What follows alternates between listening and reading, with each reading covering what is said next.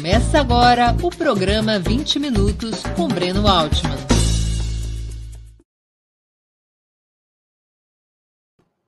Bom dia.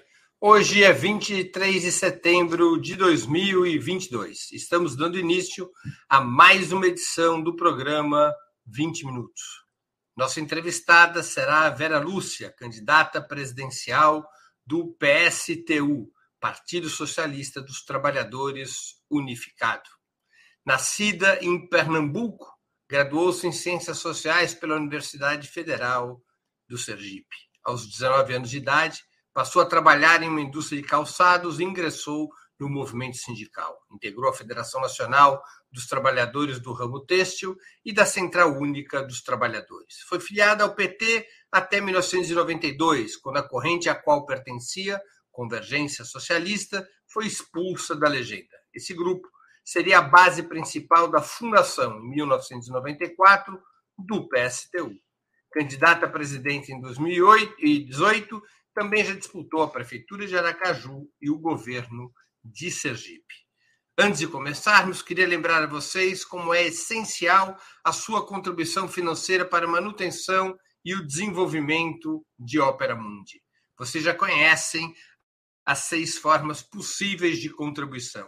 Assinatura solidária no site operamundi.com.br barra apoio, inscrição como membro pagante de nosso canal no YouTube, basta clicar em Seja Membro escolher um valor no nosso cardápio de opções. Super chat super sticker durante nossas transmissões ao vivo.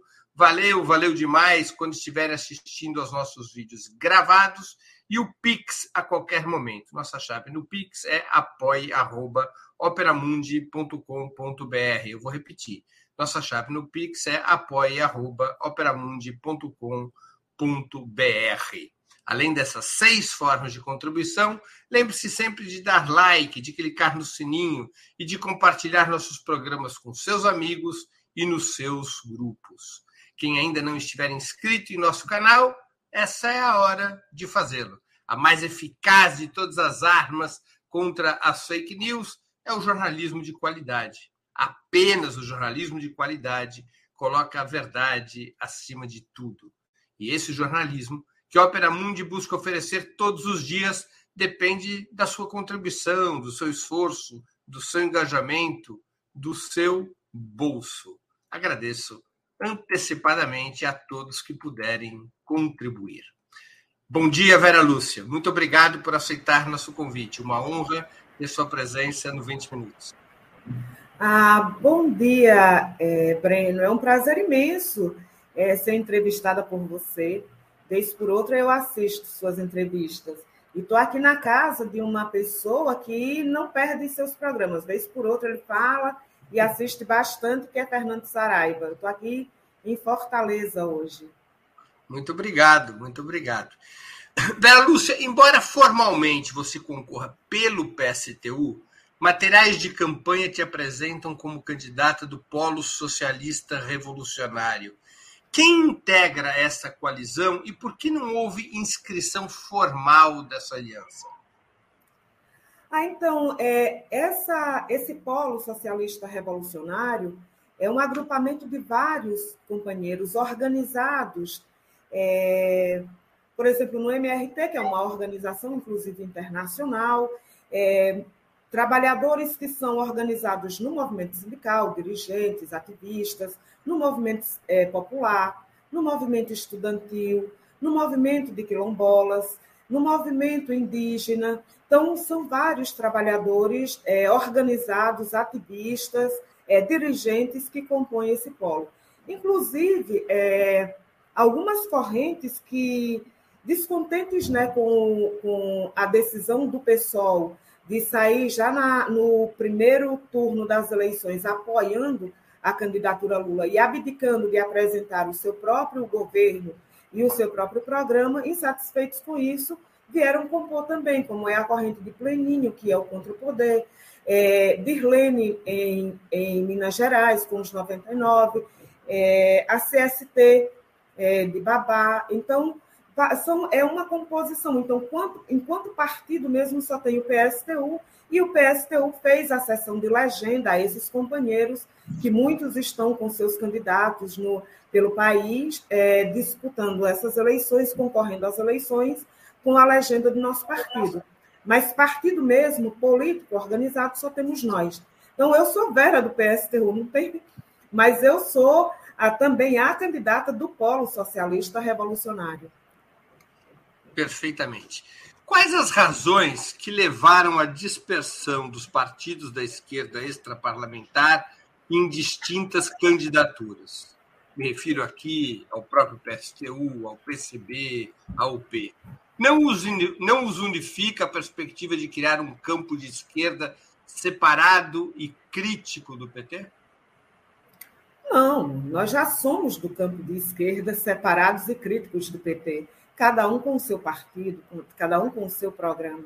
A razão de existir de um partido tem a ver com que essa organização tem um projeto de sociedade que geralmente tem, é, pode ter acordos pontuais, elementos pontuais, mas não é o suficiente para ter um partido. E para fazer uma frente, é, a gente faz com todo mundo, inclusive unidade de ação, nós somos campeões em estar chamando todo mundo para compor e fazer unidade de ação nas ruas, nas mobilizações, fizemos isso durante toda a nossa existência, né? As mais recentes têm sido contra, é, para botar para fora Bolsonaro, e nós somos defensores sempre de Bolsonaro e Mourão, porque nós defendemos que os governos que caiam, caia também o seu vice pela força das ruas e que também seja eleito uma nova, uma, um novo governo. Então, é, nós somos diferentes até nisso, mas quando nós saímos às ruas pelo fora Bolsonaro, obviamente que o fora Bolsonaro nos unifica muito, embora nós tenhamos uma é, tenhamos um programa ou tenhamos na, na, na, nossa defesa algo que vai além só é, o fora do presidente, mas da chapa completa, né? Então, mas são partidos diferentes. Veja, o a UP é uma dissidência, a gente pode dizer que é uma dissidência porque tem muitos pontos é de convergência com o PCB, mas ele nem é PCB, nem é PCdoB, ele é o P. Né? E nós, do PSTU, não temos acordo, é, não somos, somos um partido diferente, está o P do PCB e do, PC, do, P, do PT, do PSOL, como são do, do outros partidos que está no, no que, que, são partidos que se criaram, foram forjados, é, se construíram no, no seio da classe trabalhadora.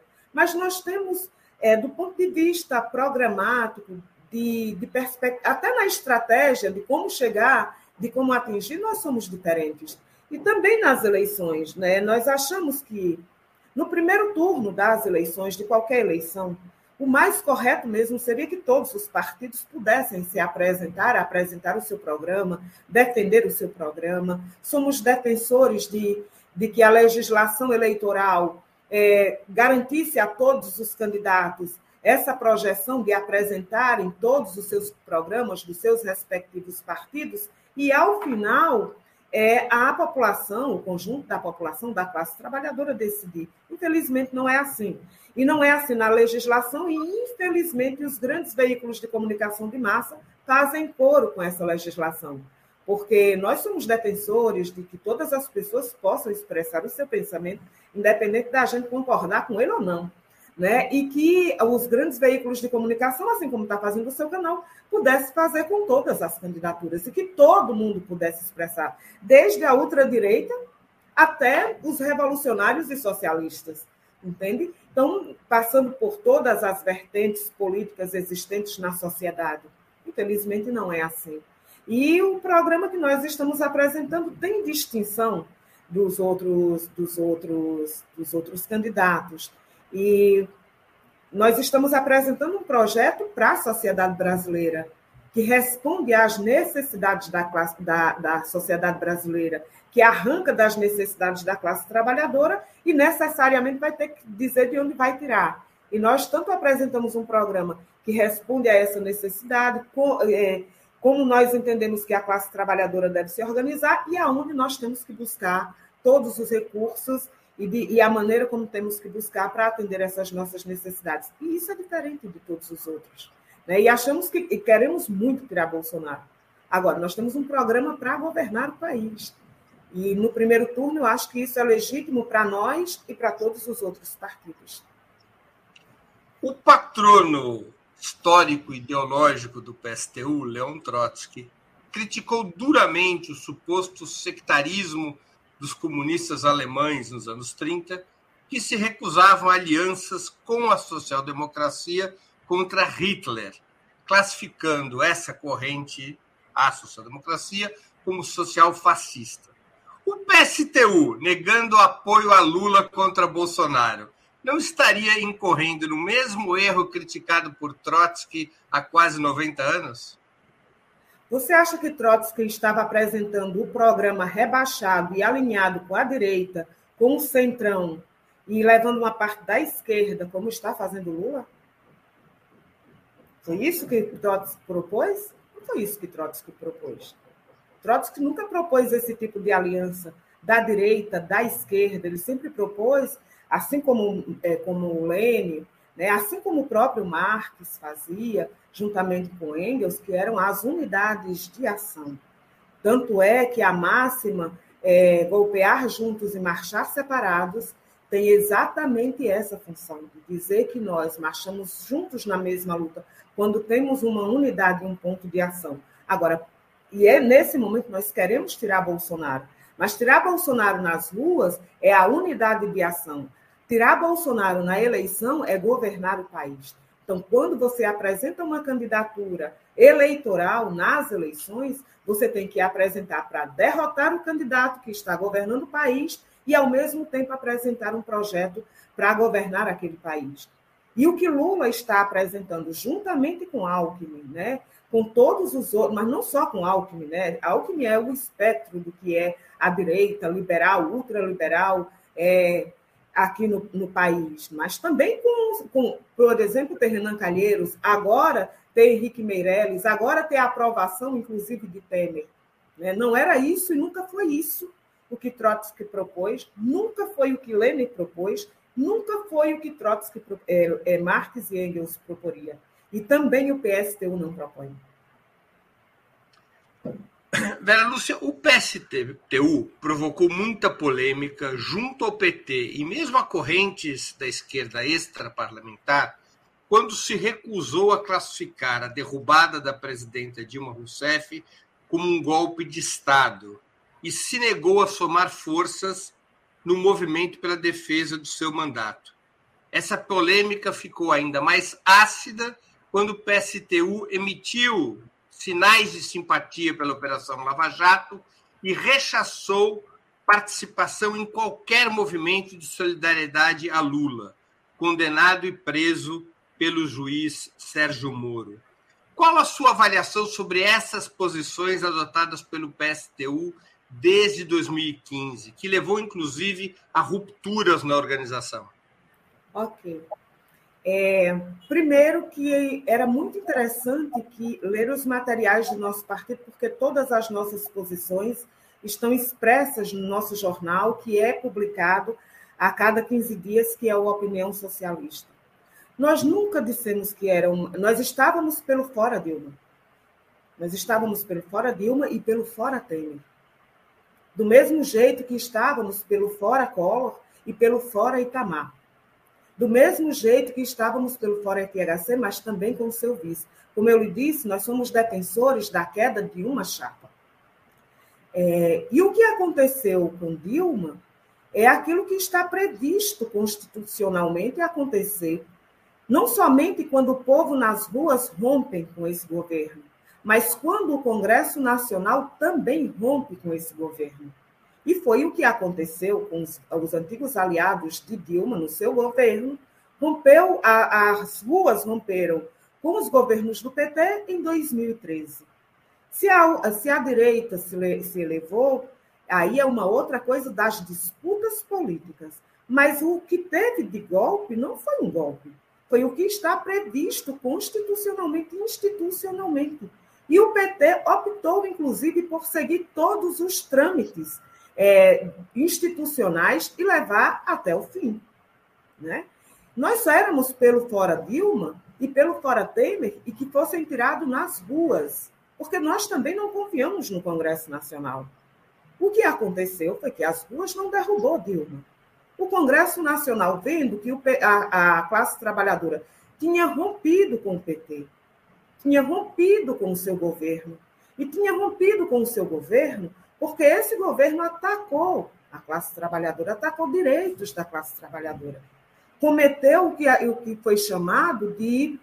É, como é que chamavam? É, um estelionato eleitoral. Prometeu uma coisa durante a eleição e fez outra logo depois, em meio a uma crise econômica absurda. E aí o que acontece? Congresso Nacional, porque o que sustenta, o que sustenta, por exemplo, é, o governo Bolsonaro não é tanto as ruas e os movimentos, era diferente do governo do PT. Porque esse governo, esse partido foi forjado nas lutas operárias. E por mais que ele faça aliança com setores da burguesia, mesmo a classe, e mesmo esse governo traindo, esse governo era tido, sempre foi tido pela burguesia, do mesmo jeito que a classe trabalhadora tinha ele como seu governo. Ele rompeu com esse seu governo. E quando ele rompe com esse seu governo, que falta sustentação para Dilma no Congresso Nacional, é daí que vem a sua ruptura. Com seus aliados. Os seus aliados no Congresso Nacional romperam com o governo também. E votaram pelo impeachment de Dilma. Votaram. E aqueles que votaram pelo impeachment de Dilma, porque nós fizemos, nós estávamos nas ruas pra, é, pelo fora Dilma e pelo fora todos, pela, pelo fora da chapa toda. Agora, quem derrubou no Congresso Nacional e impediu Dilma de levar o seu governo até o fim foi o PMDB, à época, que hoje é o MDB, foi o PSDB, foi o PSB, ou não foi? Foram esses partidos, PP, todos esses partidos que votaram pelo Fora Dilma. Né? Inclusive, tem um, um, vídeo do, do, presidente do PSB informando já, depois que faz a aliança né, com, com o PT, que Dilma não procurou o PSB para conversar, negociar, esse conversar é negociar né, a, a su, o seu governo, e que ela não teve esse diálogo.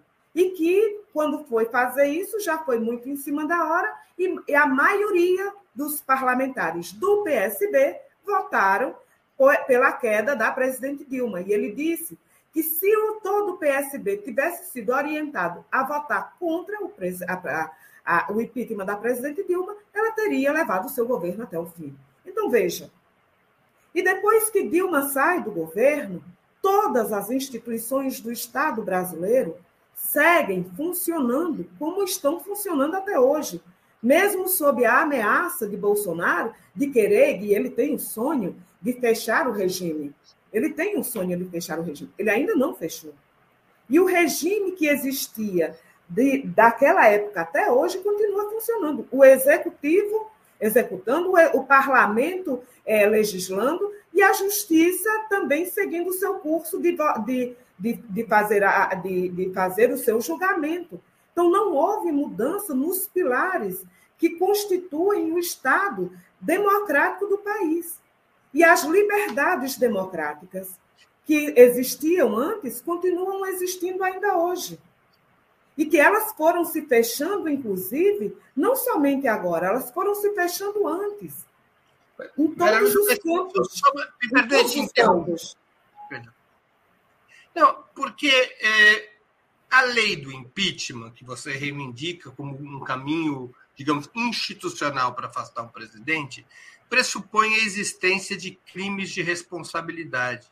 Os crimes de responsabilidade pelas, pelos quais a presidenta Dilma foi acusada e deposta, as chamadas pedaladas fiscais, agora foi ficando muito claro e comprovado que jamais existiram. Ontem mesmo, o Ministério Público mandou arquivar as denúncias sobre as pedaladas fiscais por inexistência de provas.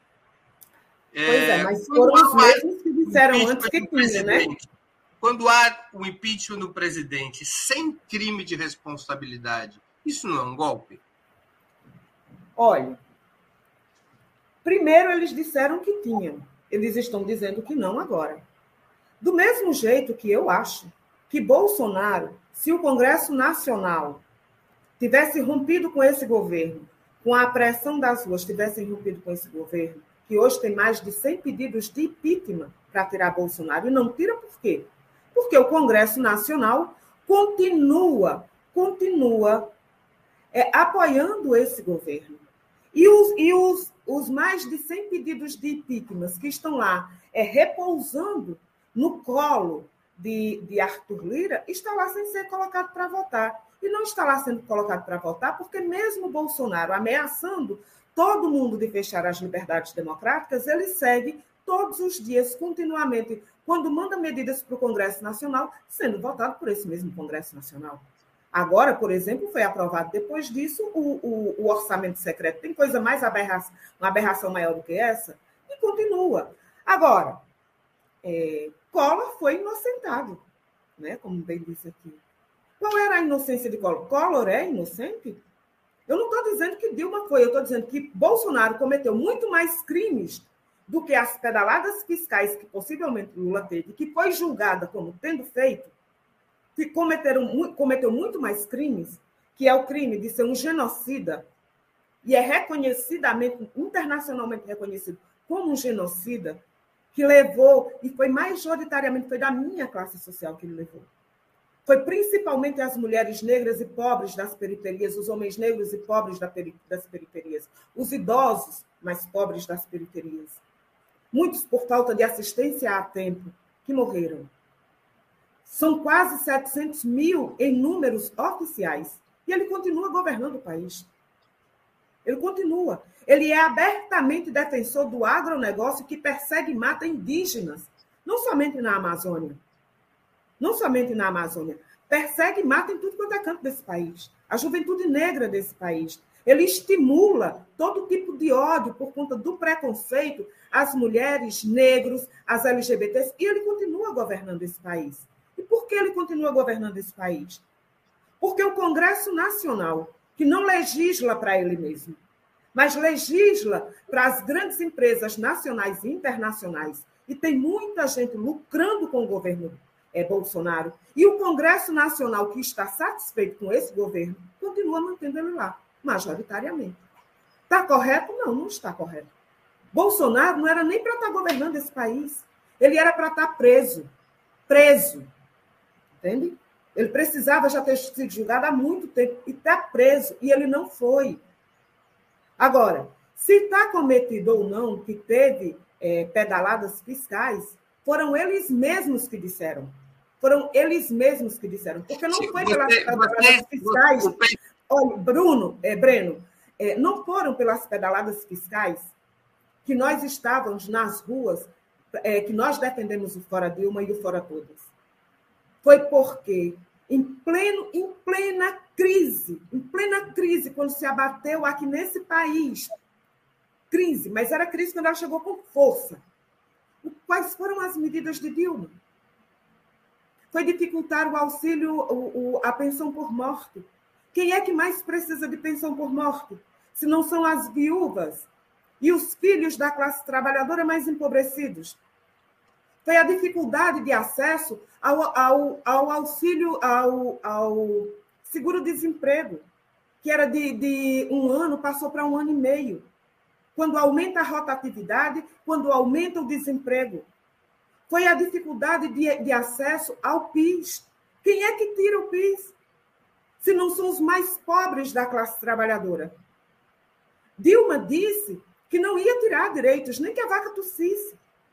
Dilma disse que não ia privatizar e entregou leilão de, e entregou os campos de Libra. Depois que os petroleiros estavam em greve há cinco dias. E olha, eu vou lhe dizer uma coisa: foi a primeira vez que eu estive numa greve onde se juntou diretos e terceirizados numa única luta, que era defender a Petrobras, que era para não vender o campo de Libra. Dilma botou as forças de segurança que eles criaram nas ruas para bater nos petroleiros e entregou o Campo de Libra na primeira martelada. Não teve nenhuma outra, é, é nenhum outro é, dado que foi, não foi feito nenhuma outra oferta na primeira oferta. Entregou esse campo. Entende? E assim foram vários. Por exemplo, nós não temos acesso aos veículos de, de, de televisão agora nas eleições. Você acha que começou agora? Quando foi que se votou? as, barre... a, a, a, as cláusulas de barreira, que até Luciana Genro, para justificar o voto do PSOL, dizia que era o mal menor. O que foi que nós dissemos a Luciana Genro? O que foi que Zé Maria disse a Luciana Genro? Luciana, que perdesse a votação. Que perdesse a votação, mas você não votasse por uma cláusula de barreira. Porque nós não votaríamos numa cláusula de barreira. Porque nós somos a favor que todo mundo tem o direito de falar. Agora, Vera, vocês que defenderam fora Dilma, se vocês tivessem parlamentares durante o impeachment da Dilma, vocês teriam votaríamos... votado? Não. Nós não votaríamos pelo impeachment. Do mesmo jeito que o companheiro Gradella, que estava lá, não votou pelo impeachment de Collor. O que foi que ele disse? Foi fora todos. Entendeu? Porque não e a é Lava Jato, nosso... prisão, e a posição do PSTU em relação à Lava Jato e à prisão do ex-presidente Lula? Com relação à prisão de Lula, com relação à Lava Jato primeiro, vocês podem, podem levar em consideração que o julgamento de Lula agora está comprovado que foi, é, foi parcial, a forma como foi conduzida foi parcial. Agora, não dá para dizer que não houve corrupção. Porque uma coisa é você fazer o julgamento tendenciar, outra coisa é o fato. E corrupção existiram, porque dinheiro foi devolvido. Você veja, a Odebrecht tinha um departamento só para cuidar de propina. E, não, e o pai dele disse que sempre foi assim, porque era a coisa mais natural do mundo. E a Odebrecht sempre fez isso, inclusive durante a ditadura militar. O problema é que a, a, a Odebrecht fez isso durante a ditadura militar, com os militares que impediam todo tipo de divulgação e de manifestação, e foi fazendo isso continuamente, passando pelos governos de Sarney, passando pelos governos Collor, passando por Fernando Henrique Cardoso e também pelos governos do PT.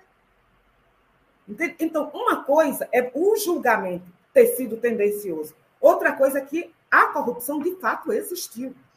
De fato existiu. De fato existiu. Então, nós dizíamos o seguinte: que nós não confiávamos. Pode pegar os materiais do PSTU, os jornais do PSTU, as publicações do PSTU que a vida inteira nós dizíamos que nós não confiávamos naquela operação, porque nós também não confiamos na própria justiça e na forma como se faz justiça nesse país. Mas vocês porque foram... Nós somos principais penalizados enquanto classe trabalhadora.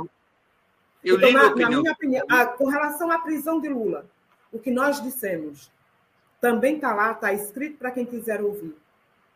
Nós não sairíamos nas ruas dizendo que Lula era inocente e que não queríamos, e que levantar a bandeira do Lula livre, nós queríamos que a justiça julgasse, mas que ele tivesse condição, inclusive, de se defender. E dizíamos o seguinte: o que for assegurado de defesa para Lula, que seja assegurado também para os 40% de negros jovens da classe trabalhadora, que está sendo mantido nas penitenciárias desse país e que muitos deles sequer teve uma audiência de custódia. E Lula tinha os melhores advogados desse país coisa que os negros, filhos da classe trabalhadora, não têm. Então, nós dizíamos, nós dizíamos o seguinte: nós não vamos sair às ruas para defender o presidente Lula, porque o presidente Lula tem muita gente para lhe defender, pago a peso de ouro e teve mesmo. Agora, Lula teve o seu, o seu julgamento é, anulado porque ele foi, foi, foi feito com parcialidade. A condução foi feita com parcialidade pela justiça em todas as, em todas as instâncias. Agora, ainda está por ser feito o julgamento se ele cometeu o crime ou não. Ou não é? A nós estamos dizendo, ele tem condição, ele possa, ele tem, nós queremos que a todos seja garantido o direito de defesa. A todos seja garantido o direito de defesa. Seja a Lula e seja para um jovem negro na periferia e vai para uma cadeia. Uma mãe que rouba uma margarina, que pega uma margarina no, no, numa rede de supermercado e vai puxar a cadeia. Entende? Nós queremos a mesma coisa, a me, o mesmo tratamento. O mesmo tratamento. Nós só queremos isso. Nós não queremos mais nada com isso. À luz da legislação brasileira, na medida em que um julgamento ele é anulado por parcialidade, a pessoa passa a ser tão inocente quanto qualquer um que jamais tenha sido julgado. Não, Exatamente. Ele, ele continua sendo inocente até que seja julgado. Sim, mas é que como já foi julgado e foi anulado o julgamento é, por parcialidade, a causa está extinta.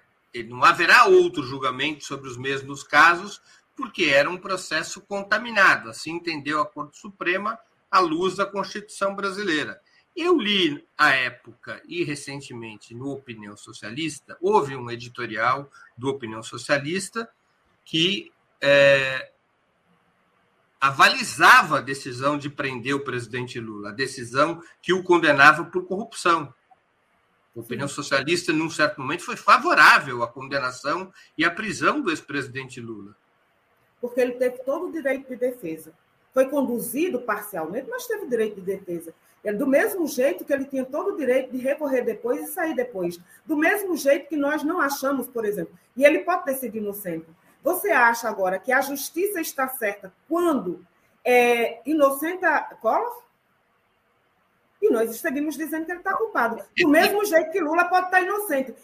E também não é essa a questão. Você acha que o maior problema Bruno, o Breno, desculpe, Breno, o maior problema que nós vivemos nesse país e a maior injustiça já cometida nesse país, que pode ter sido, é de fato, uma injustiça com o presidente Lula, é de fato a forma como foi feita a condução do processo. Ok. Agora, só Lula?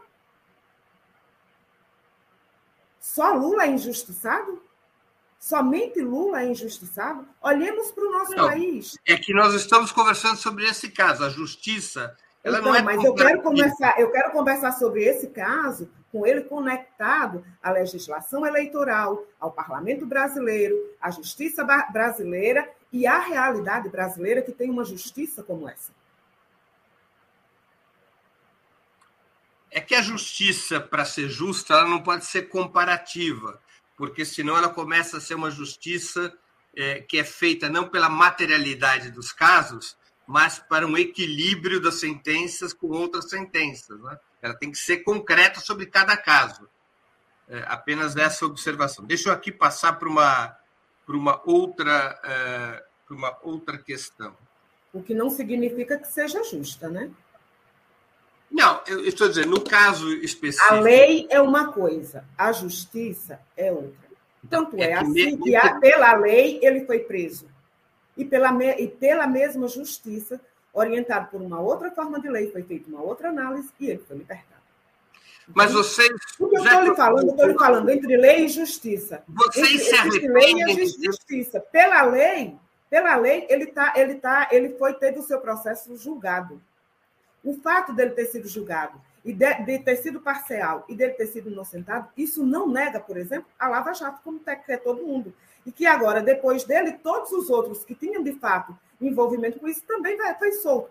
Você veja, não é uma coisa só. São vários elementos constitutivos. Mas vocês se arrependem de ter apoiado a prisão do presidente Lula naquele momento? Foi nós não apoiamos a prisão. Nós queríamos muito que Lula fosse julgado, assim como Dilma, pelas ruas Sempre quisemos que fossem as ruas que julgassem. Quem quis que fosse julgado pela justiça do país foi o próprio Lula. Foi o próprio Lula ou não foi? Ele disse que queria ser julgado por essa justiça. Lula nunca clamou às ruas para que as ruas se levantassem para fazer a defesa dele.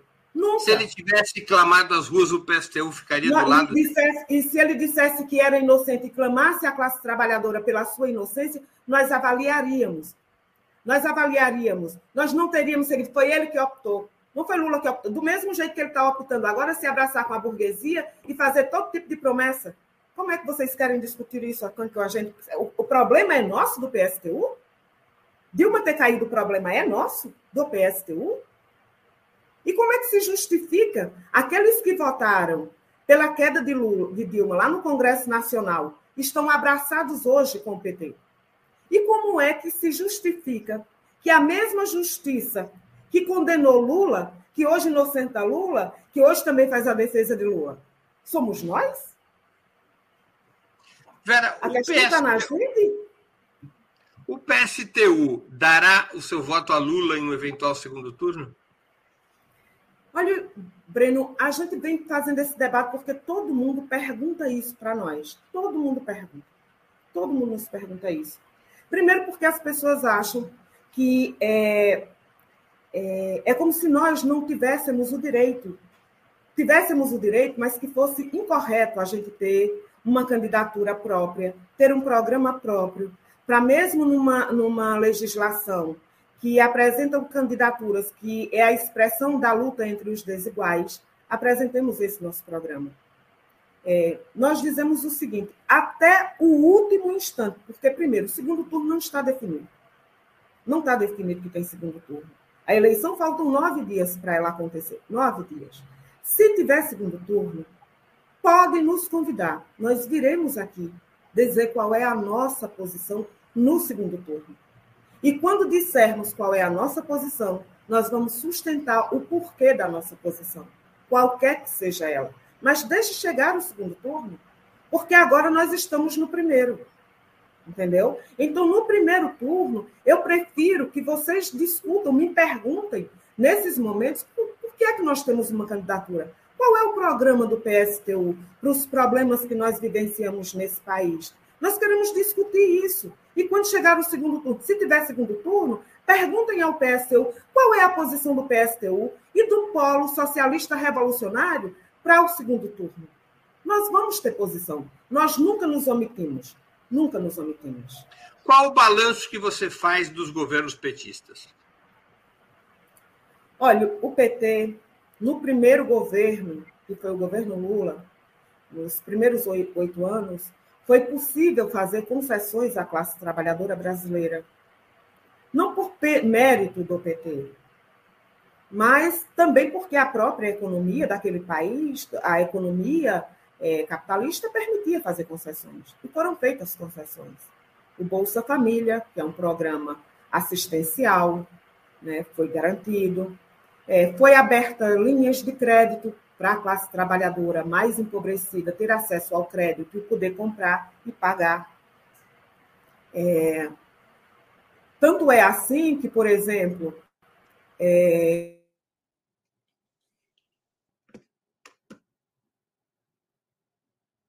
é,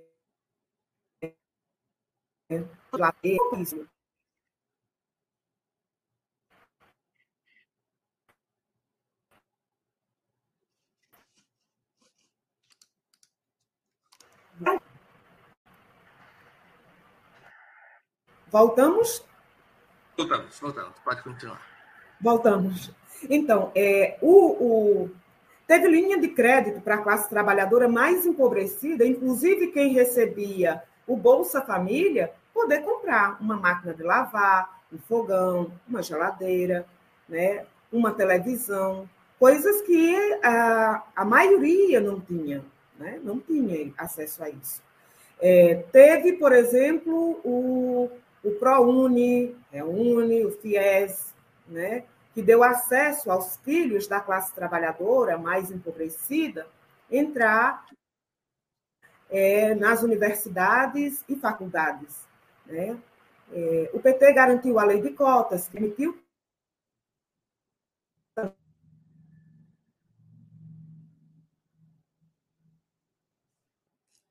nós estamos com um probleminha com a nossa convidada em que os negros.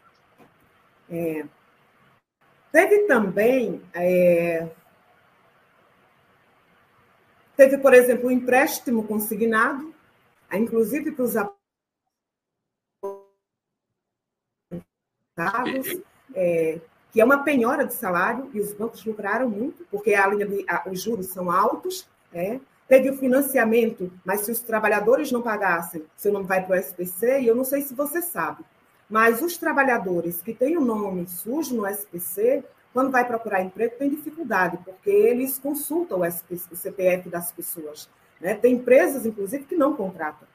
E, e muita gente, inclusive, tem o um nome sujo, porque não conseguiu pagar. Nós estamos com um probleminha de conexão com a nossa convidada. Eu vou pedir à produção que encaminhe é, com ela. Muitos pagaram até o fim. Teve linha de crédito, Vera, inclusive, para comprar. Coisa, eu acho, Vera, tá, a tua conexão está tá instável. Eu te pediria para sair e voltar, porque eu acho que melhora. Será? Vamos tentar. Agora está bem, não está? Vamos. Tá, mas acho melhor você sair e voltar, porque eu acho que vai melhorar. Enquanto isso, eu faço aqui meu intervalinho comercial. Ok. Antes de continuarmos, enquanto Vera Lúcia vai se reconectando, eu queria pedir novamente a vocês que contribuam financeiramente com Opera Mundi. Há seis formas de fazê-lo. A primeira é a assinatura solidária em nosso site, operamundi.com.br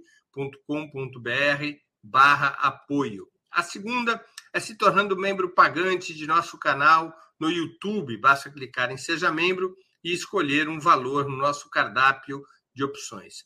A terceira é contribuindo agora mesmo com o Super Chat. A quarta, nos enviando um super sticker. A quinta é através da ferramenta Valeu, valeu demais, quando assistirem aos nossos programas gravados.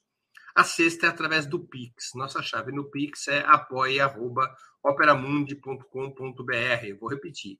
Nossa chave no Pix é apoia.operamundi.com.br.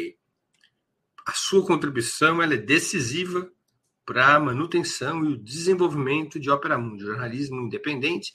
Ele depende do seu engajamento, do seu apoio, do, da sua contribuição, do seu bolso. Por menor que seja a contribuição, ela é essencial para a gente seguir adiante. Agradeço a todos que puderem contribuir. Nossa convidada já voltou. Perfeito. Perfeito, aqui. Bate aí. Continue. Ah, então, ele fez várias, é, fez algumas concessões, né, crédito para assalariado rural.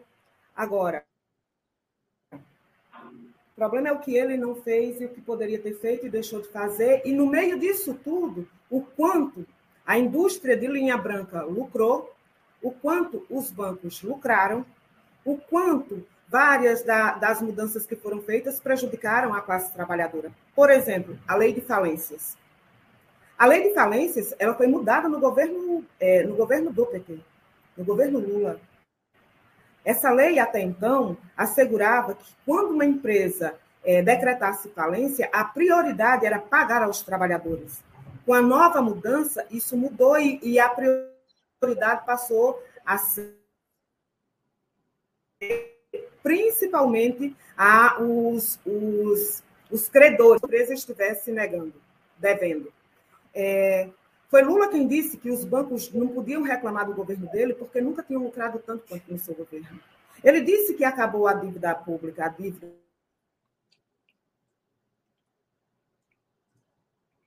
Henrique Cardoso, mas ao mesmo tempo aumentou absurdamente a dívida interna, que saltou para as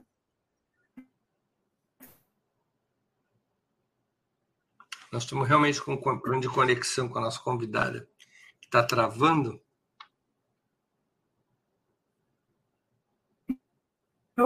E seguiu pagando o regiamento. Então,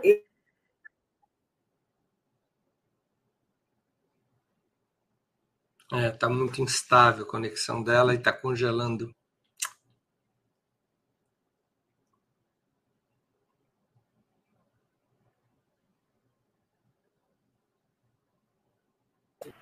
Está instável, é. É, está congelando muito, Vera. Está bem, mas está oscilando. Deixa eu mudar para o meu. É porque eu estou no, no, no,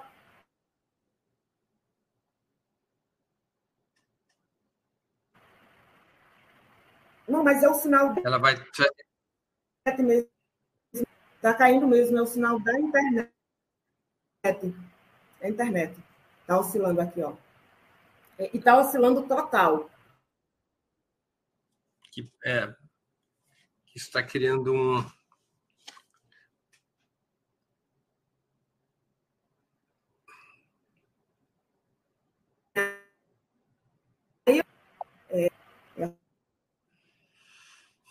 Então,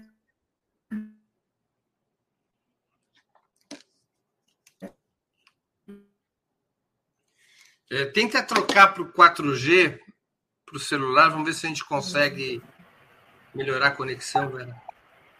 É, na verdade, o problema não é o Wi-Fi, é a, é a internet mesmo, é o sinal da internet que está oscilando. Ah, parece, parece que deu uma melhorada. Né, o meu aqui está no tá no, no 5G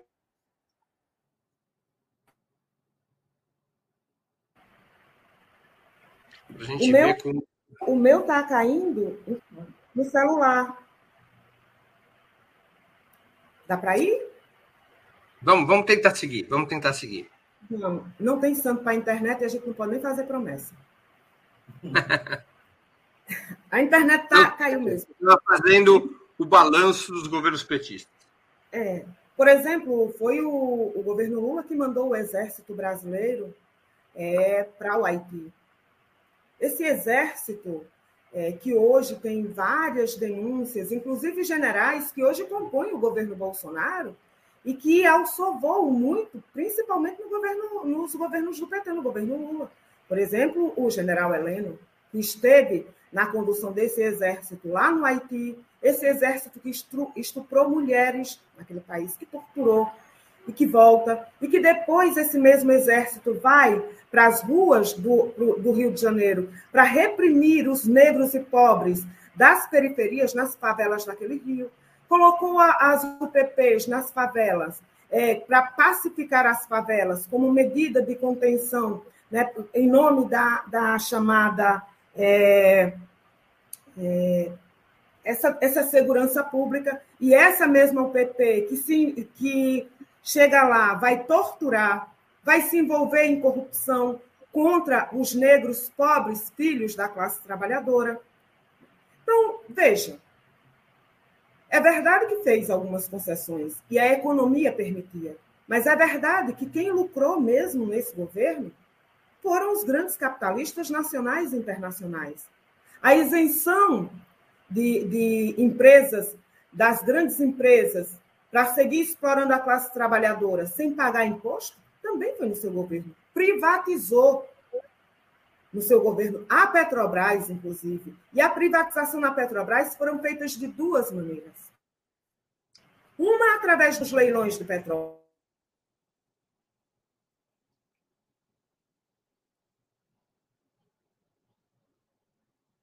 É.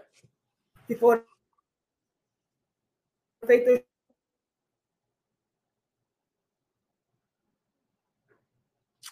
Nós estamos com muita dificuldade mesmo de conexão. Puxa vida, que pena.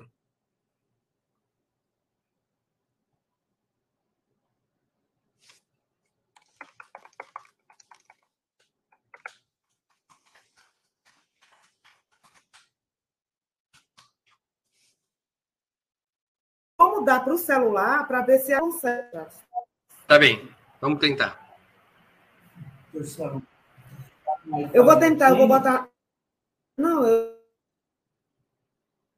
Não vou botar no Wi-Fi, não. Bota Mas está caindo muito.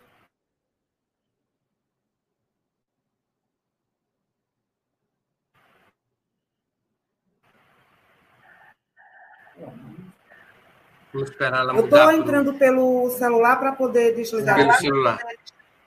Tá bem. Vamos aguardar então que a Vera Lúcia troque a conexão dela para o celular, para que a gente possa tentar retomar a entrevista de hoje. A internet é assim, às vezes dá esse tipo de, de problema. Infelizmente, às vezes acontece.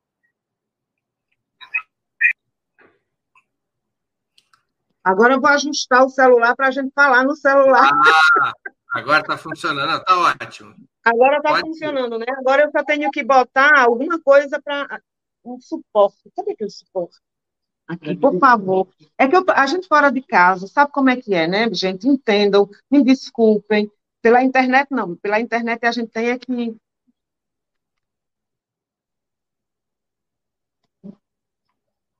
Tem que equilibrar.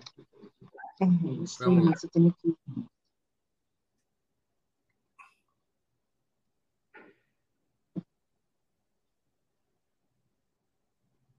Isso. Dá para ser? Vamos, bora lá. Acho que agora melhorou. Opa, virou a imagem. Pronto? Pronto, bora lá. Bora. Agora, vamos aí. Acho que agora vai. Ah, então, posso seguir? Pode é, seguir. Rapidamente. Então, é, privatizou também. E, como eu estava falando, na Petrobras, a privatização veio de duas, de duas maneiras. Uma foi através dos leilões, seja através de vendas ou de concessões, seja através da terceirização.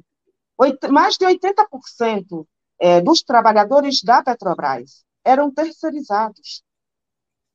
E agora, e quando veio tanto as crises, né, tanto pelas operações Lava Jato depois, posteriormente, né, e também pela própria crise capitalista, e inclusive pela própria entrega da Petrobras, é, quem perde os, os, empregos são esses milhares de trabalhadores, milhares. Tem cidades no Nordeste que não foi em 2016 nem 2018, já em 2014 se chamavam de, de cidades fantasmas, porque tinha um grande número de gente desempregando. Era muita gente desempregada. Né? Além disso, se seguiu, que é aquilo lá que já falamos de Dilma. Então, esses governos fizeram concessões à classe trabalhadora e foram muito poucas, instáveis, que na primeira ventania da crise capitalista se perdeu. Entende? A, é, a, o, o, auxílio, o, a, a última, é, uma das últimas conquistas, né, tem outras, do Reúne, ProUni, mandou recursos da público para as universidades particulares.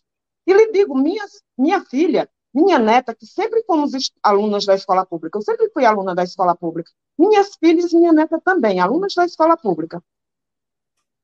É, através do, do, do ProUni, né, entra na, na particular, porque não entrou na, na, na universidade é, pública. Lá nessas universidades e faculdades particulares, quem entra através dessas bolsas são discriminadas. E elas provam que são boas porque são de fato muito boas. Para passar e entrar numa universidade particular ou mesmo numa pública passam porque são muito boas, passam pelo funil. Agora, o governo deixou de, de investir na educação pública para mandar dinheiro para a privada. Por que não, não, não botou as grandes particulares para pagar muito imposto, para que fosse é, garantido a educação pública de qualidade nesse país, para garantir que os filhos da classe trabalhadora mais empobrecida, as negras e negros, tivessem acesso a essa universidade? Por que não estatizou, como é o nosso programa, às universidades particulares para que essas faculdades pudessem ser usadas de forma pública pelos filhos da classe trabalhadora. Porque a universidade, depois disso, ela continua capenga, falta dinheiro até para papel higiênico, falta dinheiro para residência estudantil, falta dinheiro para absolutamente tudo nas universidades. Elas estão vivendo a míngua. No entanto, as faculdades e as universidades particulares cresceram absurdamente. Lá em Sergipe mesmo, que eu posso falar da coisa que mais conheço, a Universidade de Tiradentes cresceu horrores. A, a, a, a, como é aquela outra? Aquela Nassau, né? Cresceu horrores. Com recursos públicos. Nós somos defensores de que todo recurso público deve ir para o que é público. E quem for privado vai ter que pagar imposto nesse país, principalmente as grandes empresas, e podem ser elas de saúde e de educação, vão todas pagar imposto, para que nós possamos garantir serviços públicos de qualidade. E ainda vamos tirar, é, e vamos ainda aumentar impostos, porque nós precisamos taxar lucros, taxar dividendos, taxar as remessas de lucro das multinacionais, que vêm para cá com isenção e saem daqui e mandam suas remessas de lucro sem pagar um centavo de imposto. Entende? Então, isso tudo o governo do PT não fez. E nem vai fazer agora porque não é o seu projeto.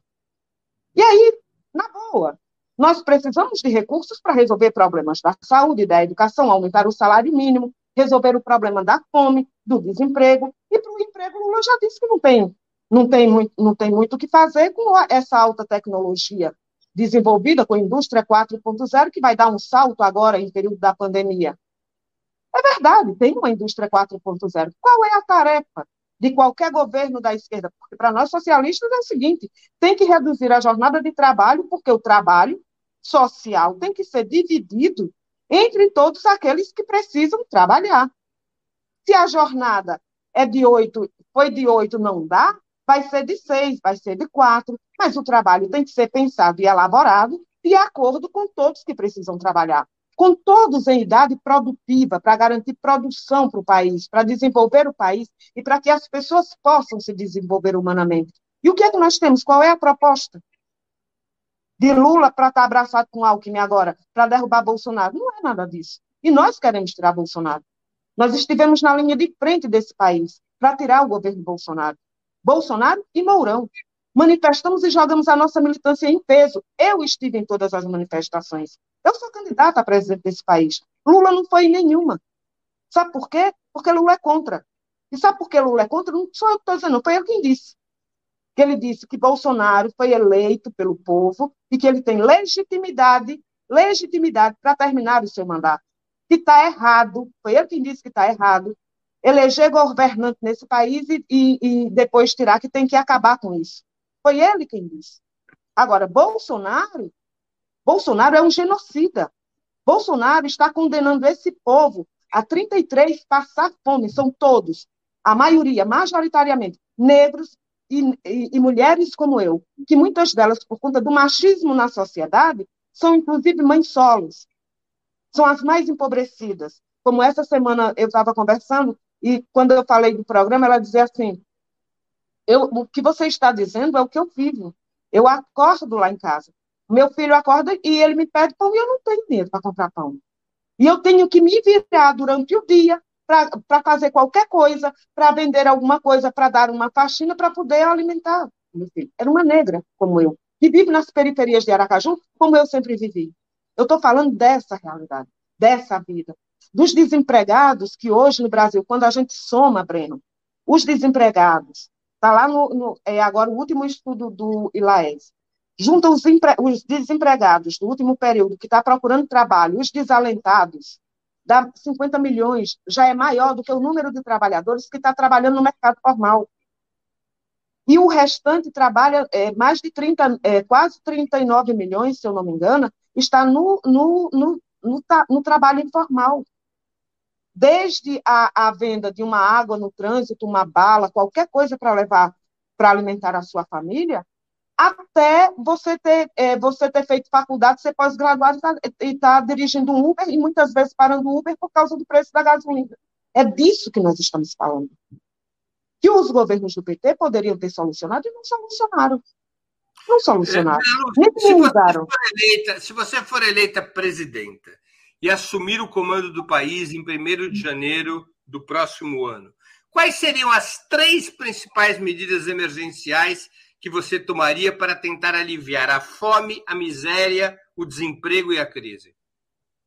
Primeiro, toda a reserva financeira do país que estava destinada ao pagamento da dívida pública não vai para a dívida pública. Vai para todos os desempregados, através de um salário mínimo já foi. Já fizemos a conta e dá para garantir para todos os desempregados, absolutamente todos, um salário mínimo até que ele volte a trabalhar. Está falando das reservas internacionais. Exato, as reservas para pagamento, para amortização da dívida e, e, pagamento de juros da dívida pública. Não vai para cinco bancos, como disse é, é, Guedes, no, numa crise de sinceridade naquela fatídica reunião ministerial. Não vão para esses cinco bancos, vão para os milhões de trabalhadores, para os milhões de trabalhadores, para os mais de 50 milhões de trabalhadores que não têm de onde tirar nada para sobreviver nesse país, até voltar a trabalhar. E junto com isso, vamos dobrar o salário mínimo. Agora, de imediato, é, é revogar as reformas trabalhistas, todas as reformas trabalhistas. Todas, não é, são as últimas, são todas que foram feitas. Todas as reformas previdenciárias, inclusive o, a, o, o, o fator previdenciário que Lula se recusou a revogar. Porque o Congresso Nacional, por oportunismo ou não, derrubou no Congresso Nacional o fator previdenciário que tinha sido instituído por Fernando Henrique Cardoso, que criava uma barreira para a aposentadoria para os trabalhadores, que criavam regras que dificultavam a aposentadoria para os trabalhadores. E Lula se recusou a sancionar essa lei. Nós vamos revogar todas, absolutamente todas. E a outra vai ser organizar o conjunto da classe trabalhadora, incentivar toda a classe trabalhadora a se organizar, porque a partir de então, ela não só vai ser ouvida para a gente é, é, sobre suas necessidades e as possibilidades de saída, ela vai decidir. Ela vai decidir organizada no seu local de trabalho, de estudo, de moradia. E o Congresso Nacional, para ser democrático, vai ter que acatar as deliberações dos milhões de trabalhadores organizados nos conselhos populares, que entram aí os seus sindicatos, os movimentos populares, os movimentos indígenas, o movimento estudantil, de desempregados, de tudo que tiverem de quilombolas. Porque nós precisamos dessa classe trabalhadora organizada, porque nós vamos estatizar, para começar, as 100 maiores empresas desse país.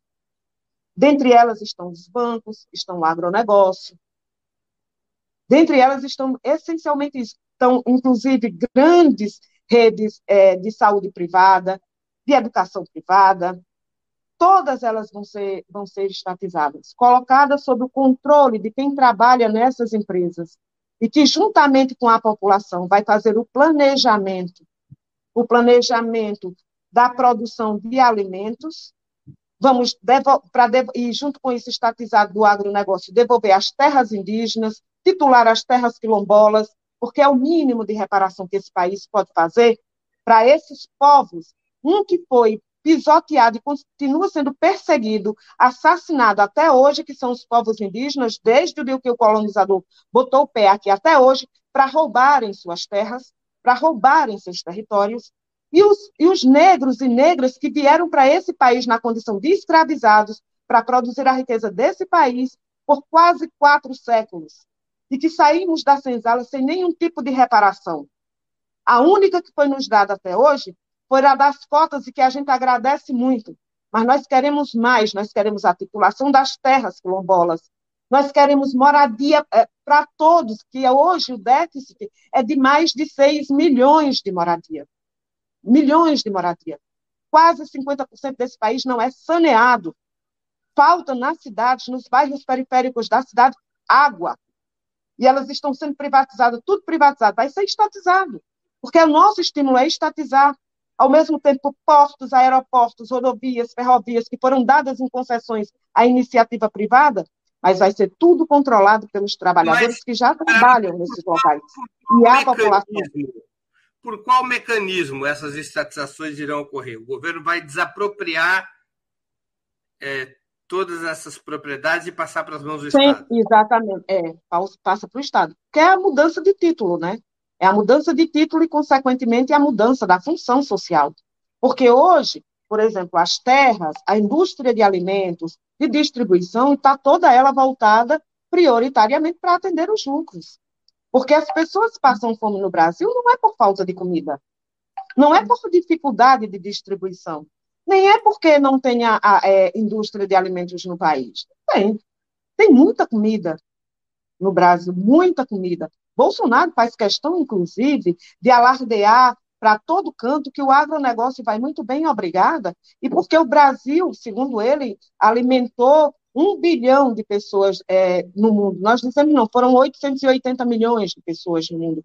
E o agronegócio está lucrando absurdamente. Inclusive, os irmãos Wesley e Joesley Batista agora estão lá pousando nos 10 mais ricos da revista Forbes na, Forbes na sua última edição, envolvidos em corrupção, é, mandando comida para fora, em dólar, recebendo em dólar, entende? E, e lucrando absurdamente o povo passando fome. Nós queremos estatizar para que a função social tanto da terra, da indústria de alimentos e de distribuição, seja prioritariamente para satisfazer as necessidades de alimentar todo o povo.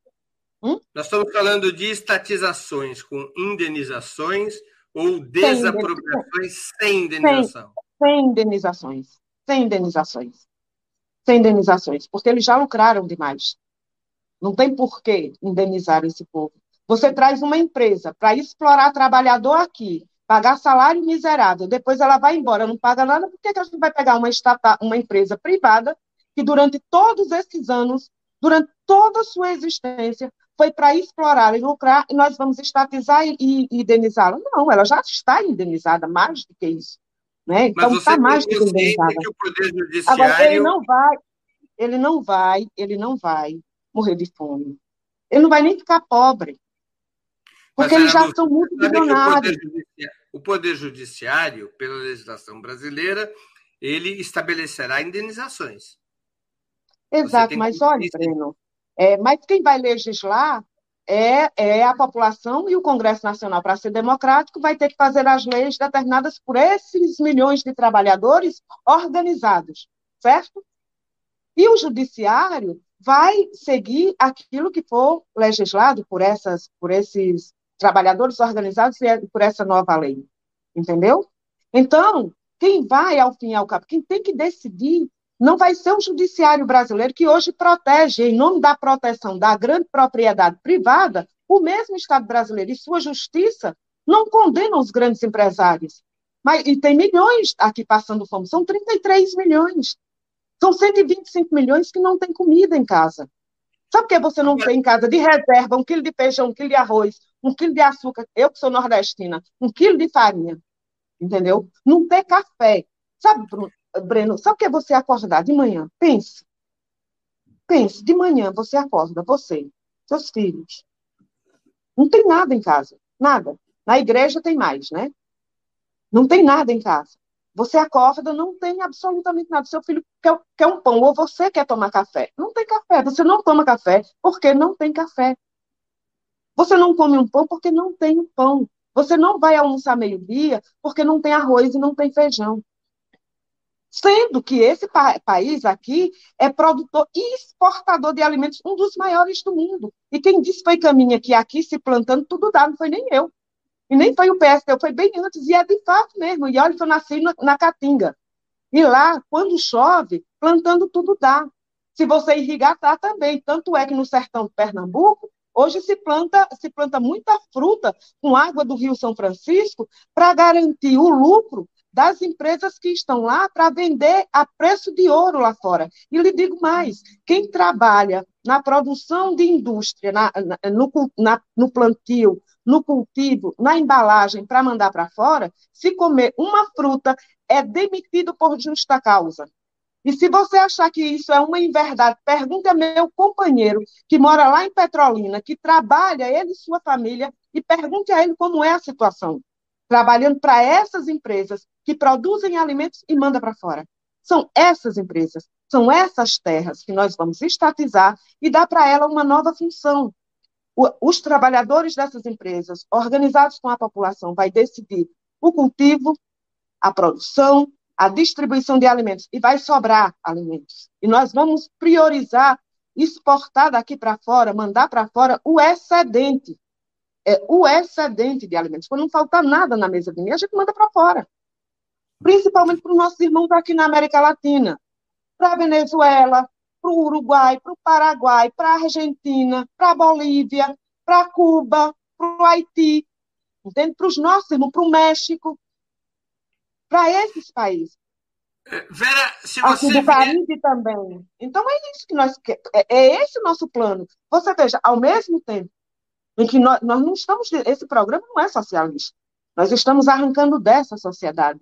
Mas, ao mesmo tempo, nós estamos organizando essa sociedade e dando condições a ela, para a classe trabalhadora, porque só a ela interessa mudar essa sociedade. Não interessa a outra classe social, interessa a classe trabalhadora. Nós vamos dotá-la das condições para que ela possa suplantar o próprio sistema capitalista. Agora, se você vier a ser eleita presidenta do país, mas sem maioria parlamentar, que é o mais uhum. provável, você faria alianças para o governo poder funcionar? Por exemplo, você convidaria o ex-presidente Lula para o seu ministério, por exemplo?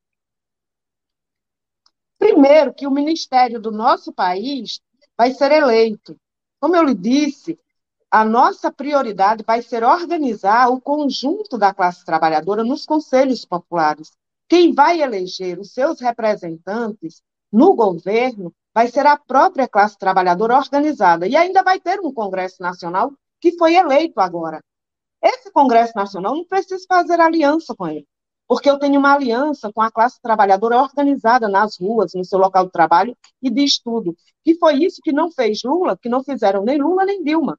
Optaram por fazer aliança no Congresso Nacional e chapurdar na mesma lama da corrupção, e chapurdam todos os governos, mas desde, não é da época agora, é, na, última ditadura, na última ditadura do país, que foi a última ditadura militar, é desde a monarquia, meu filho. Entende? Essa coisa da corrupção é velha. Se a gente quiser ter outro tipo de aliança, nós queremos uma aliança com o conjunto da classe trabalhadora organizada. Empregado, desempregado, de, de, de, de menino a idoso. Entendeu? Homens, mulheres, indígenas, quilombolas, LGBTs, todos. Mas o que, você faria com o Congresso? Gente, ele vai fazer as leis, não foi eleito? Até ele sair de lá, ele vai fazer as leis que o povo determinar na rua. Não foi assim que foi feita boa parte da Constituição brasileira? Ou você acha que a Constituição brasileira, que é uma das mais democráticas do país, mesmo preservando centralmente a propriedade privada, e é grande, não é a pequena, não é a média, é a grande propriedade privada. Você acha que ela teria esse, esse caráter se não tivessem nas ruas os milhares de operários, os milhares de estudantes, os milhões que ocuparam as ruas, de todo o povo trabalhador? Claro que não. Claro que não. Nem a ditadura teria caído. Nem a ditadura teria caído. Entende? Então foram as ruas, foram o, é, organizado, não é rua desorganizada, é rua organizada, é a classe trabalhadora organizada, onde ela decide no seu bairro, onde ela decide na fábrica, onde ela decide na escola, onde ela decide no hospital, ela decide nos bancos, ela planeja, levando em consideração a realidade municipal, estadual do país, a realidade internacional, levando em consideração as necessidades. Porque a legislação, a gente vai mudar, tá? Porque as, necess... as legislação, Breno, nós vamos mudar. Não tenha dúvida disso, nós vamos mudar todas. Todos os empregos, nós vamos mudar. O que não, agora, o que nós não podemos mudar, e ninguém pode mudar, é a fome. Porque só te satisfaz fome comida. De trabalhar, não tem lei que resolva, a não ser que ele volte a trabalhar. E as pessoas voltem a trabalhar.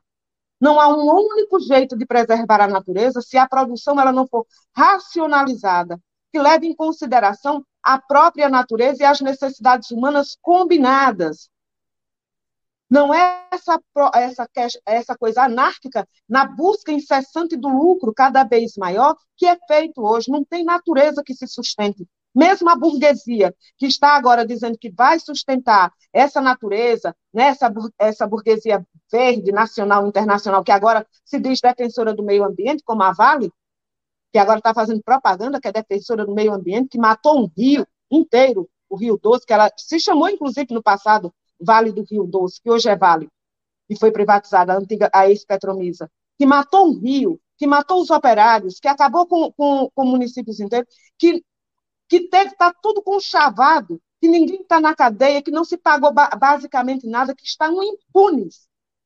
Aqueles que. Eh, e, e, o, e vai ser o seguinte: olha, vai ter regras para as empresas cumprirem, para garantir a preservação do meio ambiente, para não poluir o ar, a terra, os rios. Como é que o ministério seria eleito? Seria, eu já falei, vai ser eleito, por exemplo. Os trabalhadores fazem tudo, Breno. Os especialistas já trabalham. Não, não, eu entendi, os trabalhadores sabem quem são os mais capazes. Os trabalhadores sabem quem são os mais capazes. Eles vão eleger. No Brasil, a gente faz, faz eleição nesse país, coloca os nomes, coloca a discussão para eleger. Nós vamos exercitar de um outro jeito. Nós vamos ter um nível de democracia que a gente tem dificuldade de aprender, porque a gente desconhece mesmo. Mas nós precisamos não, não que é, todo mundo é decida. Eleger hum. ministério, até onde eu saiba, nós não temos nenhuma experiência na história do planeta. A história política é. recente, pelo menos. Hã? Uhum, exato.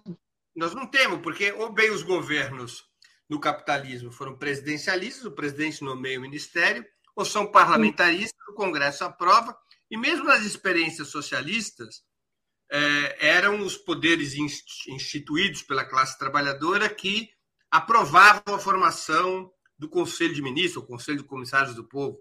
O que você está propondo é um mecanismo pelo qual cada ministro seria eleito? Os comissariados do povo eram eleitos pelos soviets, não é? É uma coisa mais ou menos assim. É, eram coisas mais ou menos assim. A, agora, é uma coisa mais ou menos parecida com os soviets na Rússia, antes da subida de Stalin, obviamente, né? mas adequada à própria realidade brasileira, porque nós não temos que, nós temos que levar em consideração essa própria realidade. Mas é isso, é, o, o critério é exatamente esse, é de que sejam eleitos, de que sejam representações com mandatos revogáveis a qualquer momento, porque tem uma relação entre representação e, e democracia direta entende? E não essa coisa esdrúxula que nós vivemos hoje, que você tem um presidente que mata, que rouba, porque é corrupto o governo Bolsonaro.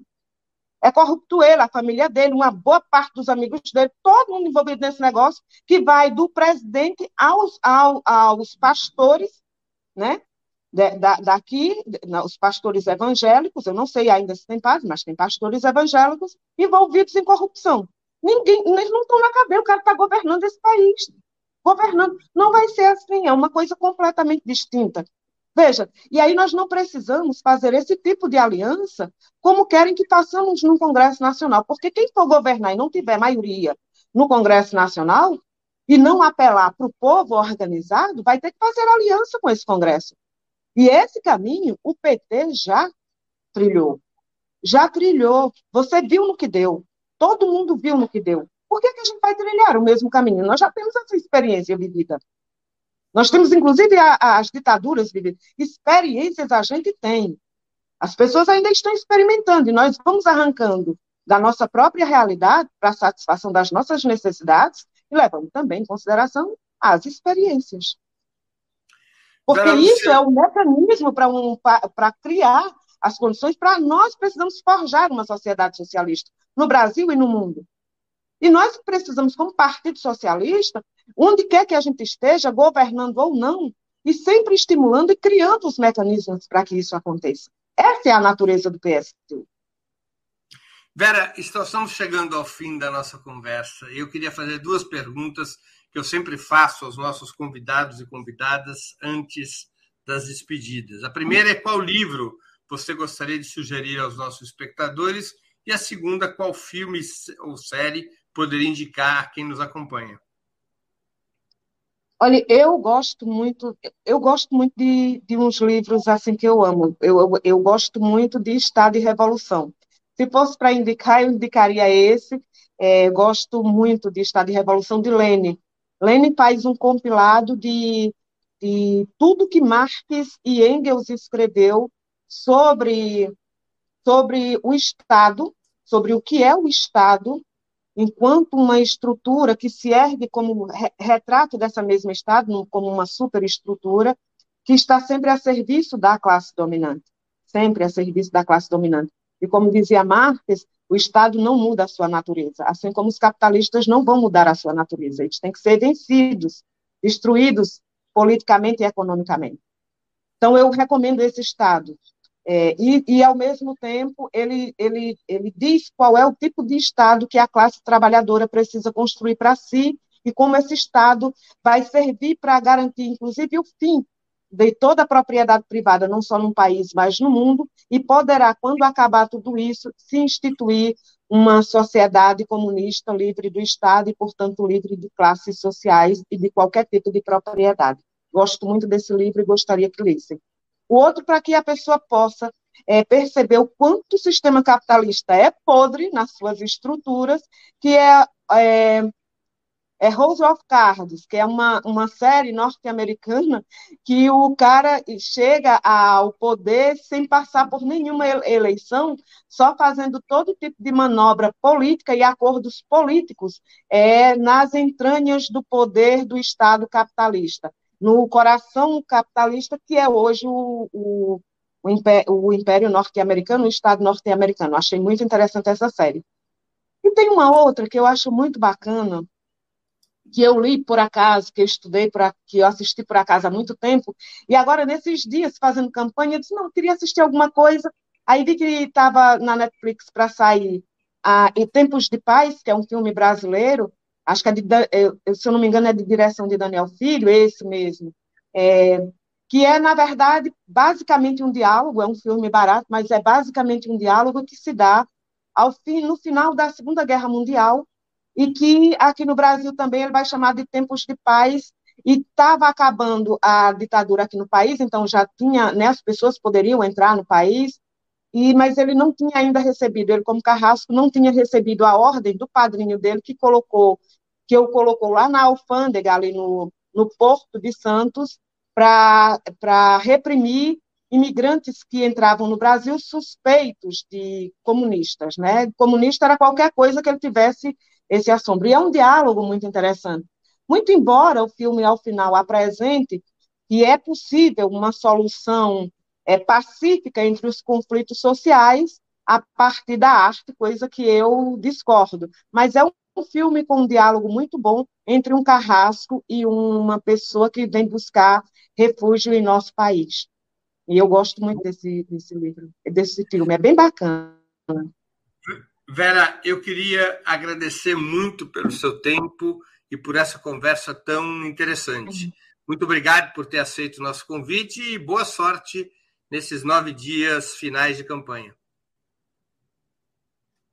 Ah, então, meu filho, olha, nós vamos fazer muita campanha nas redes sociais, é, nos locais de trabalho. Hoje, por exemplo, eu já estive numa panfletagem, eu vou noutra panfletagem à tarde, vou estar numa atividade à noite com ativistas e apoiadores aqui é, em Fortaleza, vou fazer isso também ainda no Maranhão, onde vou encontrar a minha vice, que é uma indígena, que é Raquel da, é Raquel da etnia Tremembé, é, e você sabe que só nas últimas duas semanas quatro indígenas foram assassinados, é, nesse país. Então, é, nós vamos conversar com os indígenas, com os trabalhadores do movimento negro, do movimento estudantil, do movimento popular, é, os operários, e seguir, sigo depois para para Belém para fazer a mesma coisa e depois volto, desço de novo para São Paulo, que é onde estou residindo, para terminar os últimos dias de campanha. Então, é assim, é presencial, essa combinação entre presencial e nas redes sociais também. Infelizmente, nós não somos convidados